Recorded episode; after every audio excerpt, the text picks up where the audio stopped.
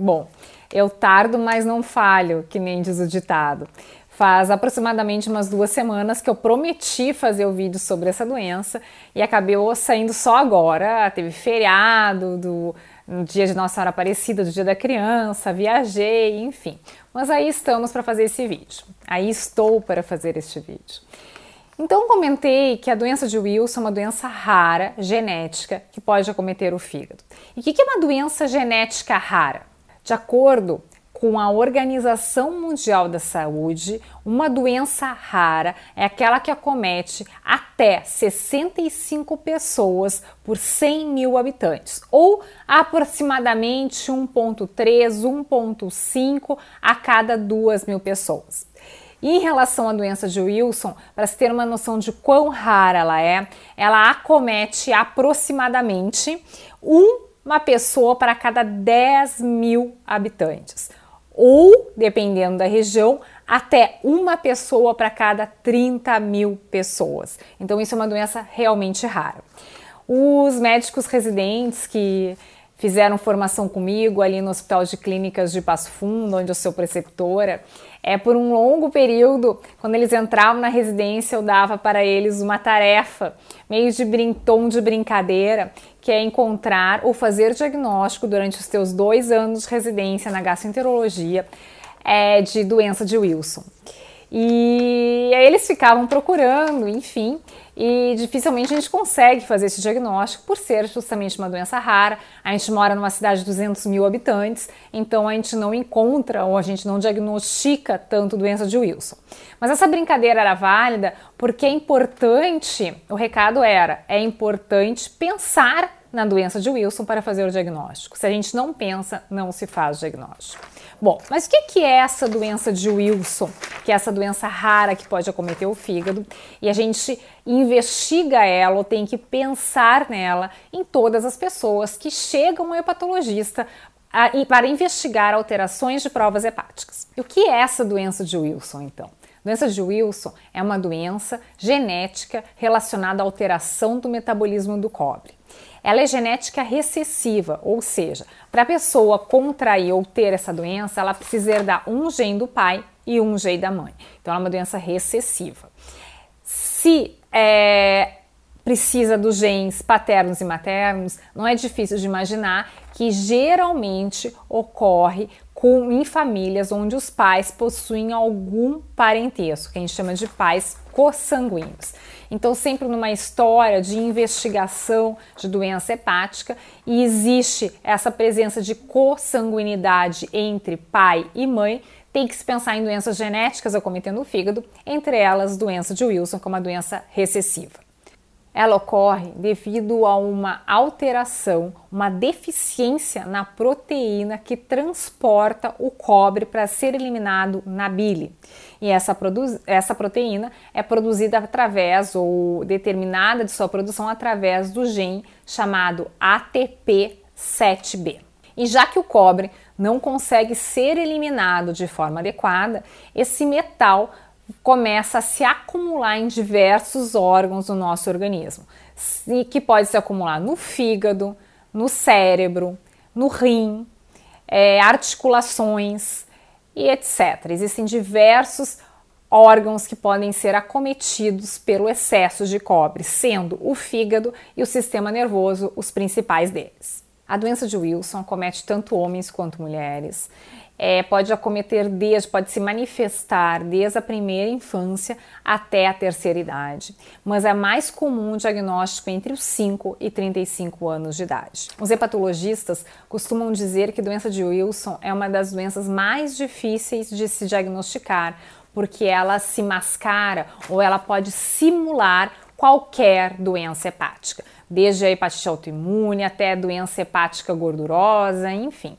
Então, realmente, a gente tem que pensar na doença de Wilson para fazer o diagnóstico, como eu falei no início do vídeo. As pessoas acometidas com doença de Wilson, elas podem se apresentar geralmente se apresentam ou com sinais e sintomas neurológicos, incluindo redução da ou alteração da motricidade por acúmulo de cobre no sistema nervoso, principalmente nos, nos, gânglios da base e também nas próprias articulações periféricas, diminuindo a contração da musculatura e a mobilidade das articulações, até uh, iniciar com manifestações hepáticas com hepatite crônica. É uma inflamação crônica persistente no fígado que vai levando à fibrose e muitas vezes leva esse paciente à cirrose, que é um fígado todo cicatrizado, que eu já tive outros vídeos que eu comentei sobre isso. A doença de Wilson, algumas vezes, pode se apresentar com quadro de hepatite aguda grave, de hepatite fulminante, em que a pessoa fica com uma perda de função do fígado muito grande e necessita de transplante hepático de urgência. E muitas vezes o diagnóstico vai ser feito pós-transplante, com a análise do órgão que foi retirado dessa pessoa que se apresentou tão gravemente é muito importante fazer o diagnóstico de doença de Wilson precoce, na fase assintomática, melhor ainda.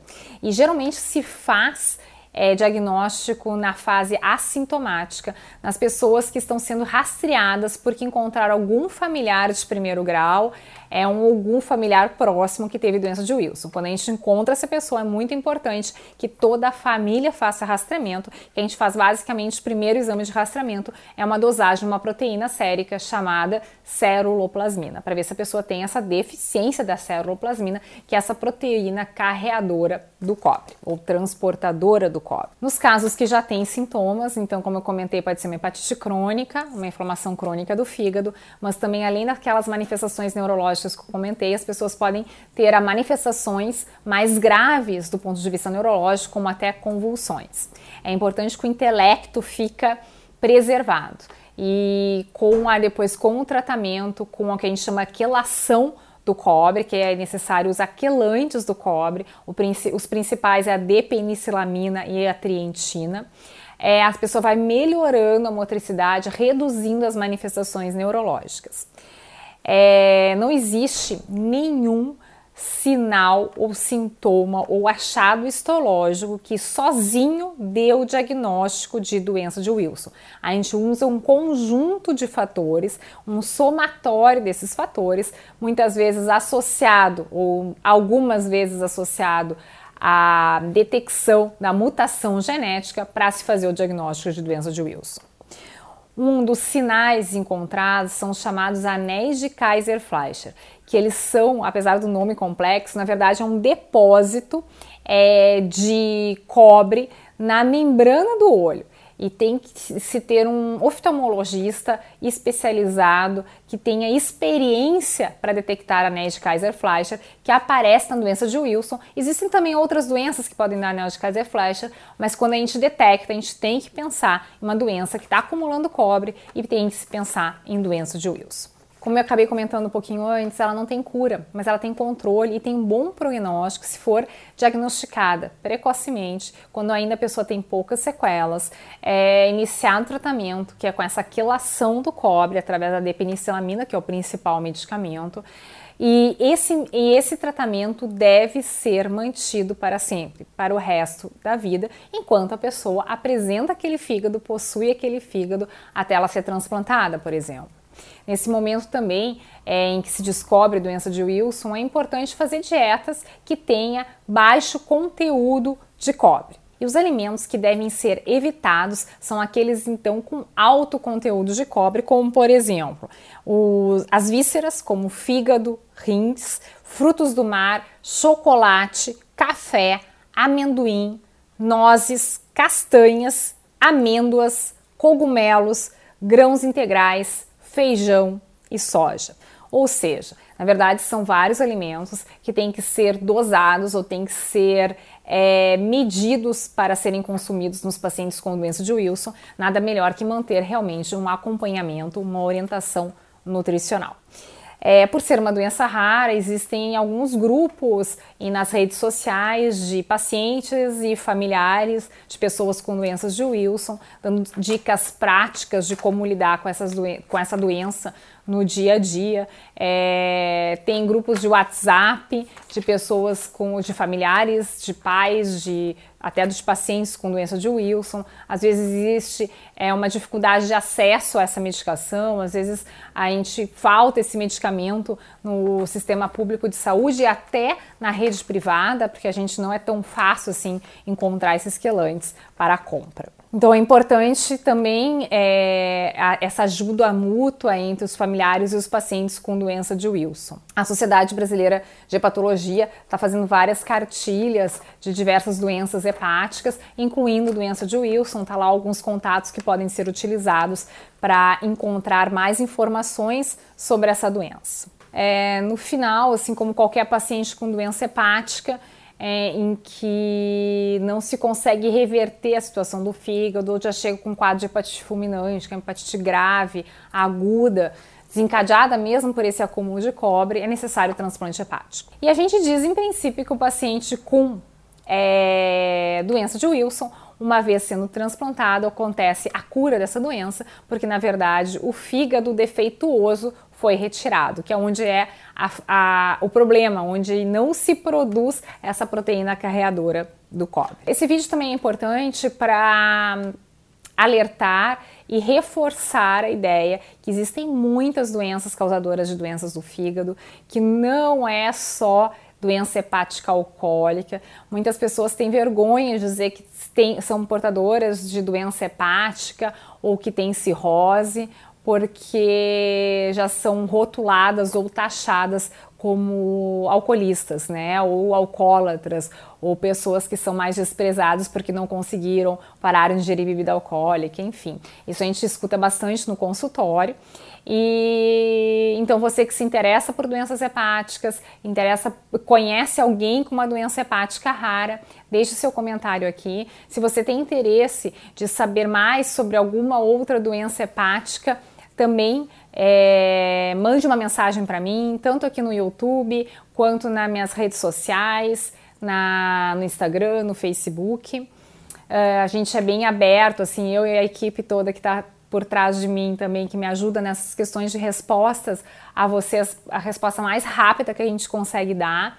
É, a gente sempre anota e tenta responder o mais breve possível. A gente terminar o vídeo só para deixar uma observação final sobre a doença de Wilson. É, uma vez tendo o diagnóstico, então existe tratamento, existe muito como melhorar a qualidade de vida desse paciente, mesmo que ele já tenha apresentado sequelas neurológicas importantes. Segundo recado, eu acabei não comentando muito sobre crianças. Essa doença, como eu comentei, ela é diagnosticada entre a média de diagnóstico é entre 5 e 35 anos de idade. Eu sou hepatologista de adulto, eu não trato crianças, então eu não tenho experiência do diagnóstico dessa doença em crianças. Por isso que eu não comentei muito sobre o diagnóstico dela na primeira infância, na infância. A gente, eu começo a pegar esses pacientes lá na adolescência, com 12, 13, 14 anos, onde também há alguns diagnósticos de doença de Wilson. Então é isso. É, me deixem seus comentários, suas dúvidas, que eu vou tentar responder assim que possível. Grande beijo e até a próxima!